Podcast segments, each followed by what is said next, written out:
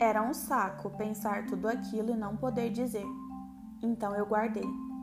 Mas guardar me sufocou, como se eu tivesse presa em um tanque d'água com as mãos amarradas para trás e eu não conseguia me soltar.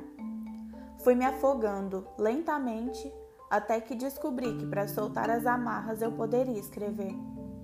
E a cada sentimento perdido, vagando no meu peito, eu escrevia no meu caderno de você.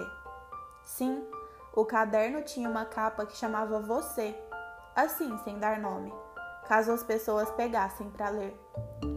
Se engana quem pensa que não havia quase nada a ser dito. Com o tempo, acumulei uma caixa grande, inteirinha, cheia só de você. Cada caderno era enumerado do 1 ao 17, acompanhando uma ordem cronológica de tudo que senti, sem dizer. Sente dizer. Hoje, relendo as páginas, percebo que havia mais de você na minha mente que outras pessoas. Havia mais de você que outros afazeres. Havia muito de você em mim, mas você nunca soube.